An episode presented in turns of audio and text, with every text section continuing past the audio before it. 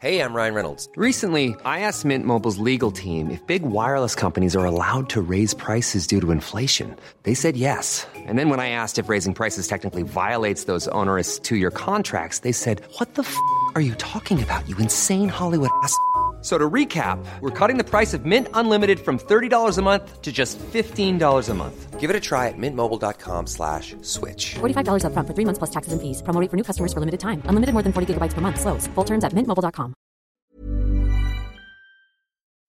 Chers auditeurs, Dear listeners, bonjour. welcome in Comme d'Archi Podcast Season 3 Saison 3 dans le monde fascinant des architectes. and in the architectural projects. Je suis Anne-Charlotte Deponte, passionnée d'architecture et docteur des universités en histoire de l'archi. I am one of the spokespersons of Anne Charlotte, who is a PhD in architecture history. Merci Thank you d'être avec moi aujourd'hui. to be with us today. Et And maintenant, now, lundi en français, place au talent. and Wednesday, let's talk projects. In English, of course.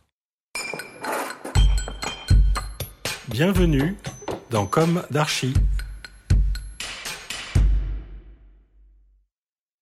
Dear listeners, good morning. This is Esther on behalf of Anne Charlotte. It's good to meet you again in season 3 of Comme d'Archi episode 85 with a beautifully ecological project by Foral Studio, the Écoquartier de la Gare du Grand Paris Express in Cachan, France. Let's start with a brief presentation of the studio in their own words. In a construction world that does more greenwashing than real responsible projects, the agency Foral Studio works on projects where architecture and environment are intrinsically linked.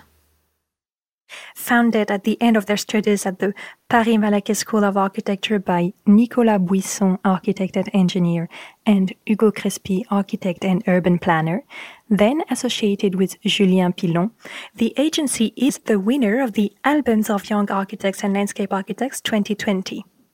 It brings together different profiles, architects, engineers, urban planners, and interior architects who work together on all types of projects for all types of clients who share with us the desire to build differently. Nicolas Buisson and Hugo Crespi carry this ecological commitment for building projects, interior design, and even territorial strategy.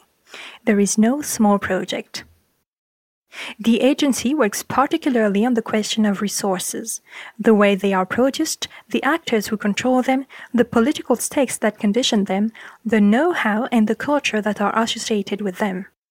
As a project management assistant for the regional natural parks of the Grand Est region, Foral Studio works on the issue of the valorization of biosourced materials wood, straw, raw earth as in Mazières de Touraine on the banks of the Loire River, where Foral Studio has created a facility for a rural town whose roof is made from local chestnut shingles instead of slates that could only have come from Spain or Portugal. As in Issoudun, in the center of France, where Foral Studio will soon deliver a social and solidarity grocery store in a sensitive area of the city, whose walls are made of wood with straw insulation a waste product of agriculture with insulating powers that the agency sees as an essential lever to improve the natural comfort of our buildings and limit their carbon impact.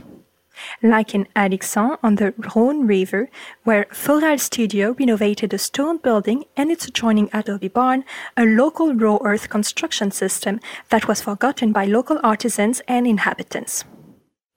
Instead of trying to make buildings the same as before, just changing the materiality, the agency advocates an aesthetic that highlights the sustainable building techniques or low tech devices that it implements. The entire team shares the conviction that architectural form must reflect a new way of living and resisting in a world of limited resources, a deregulated climate, and reinforced inequalities.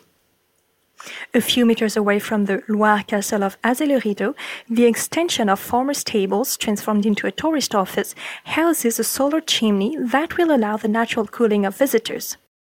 It's a typical shape turned towards the sun and whose facade is pierced by large vents indicates to the inhabitants that this building is entirely conceived around the refreshing sensation of an air current on the skin.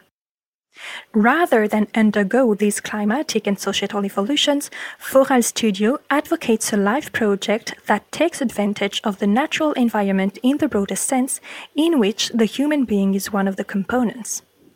Sobriety and respect for our planet are not synonymous with discomfort or frustration, but rather the two sine qua non conditions for being happy and having fun in a world in flames. In 2022, Foral Studio has just won the competition for the Écoquartier de la Gare du Grand Paris Express in Cachan in association with the agencies Valeurs des Pistres, Ammonique et Masson, and DDDA for BNP Paribas Real Estate, SPI Batignolles, and CEPROM. In the housing project that the agency has designed, the Guichon, we find the same principles on a larger scale that have been driving smaller projects. The building is cut in two parts to preserve green corridors initiated in the gardens of neighboring suburban housing. Large roofs house solar chimneys for natural ventilation of the 22 dwellings. Wood and straw walls on a masonry base house modular duplex dwellings, all served by planted outdoor spaces. To bring a little inertia, compressed earth bricks are made from the earth extracted from the site and are used to make partitions separating the dwellings, all of which are dual aspect. On the train station side, a third party venue houses the various events and meetings of the associations that bring this neighborhood to life at the crossroads of the urban and metropolitan scales. Foral Studio seeks to demonstrate that an eco responsible construction is possible, whatever the size of its projects. There is no fatality in the small means of small projects or the cynicism of large ones another life, and another architecture are possible. Dear listeners, thank you for tuning in.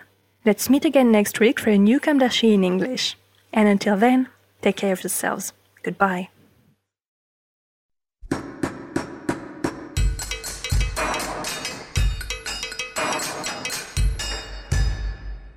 Thank you for listening.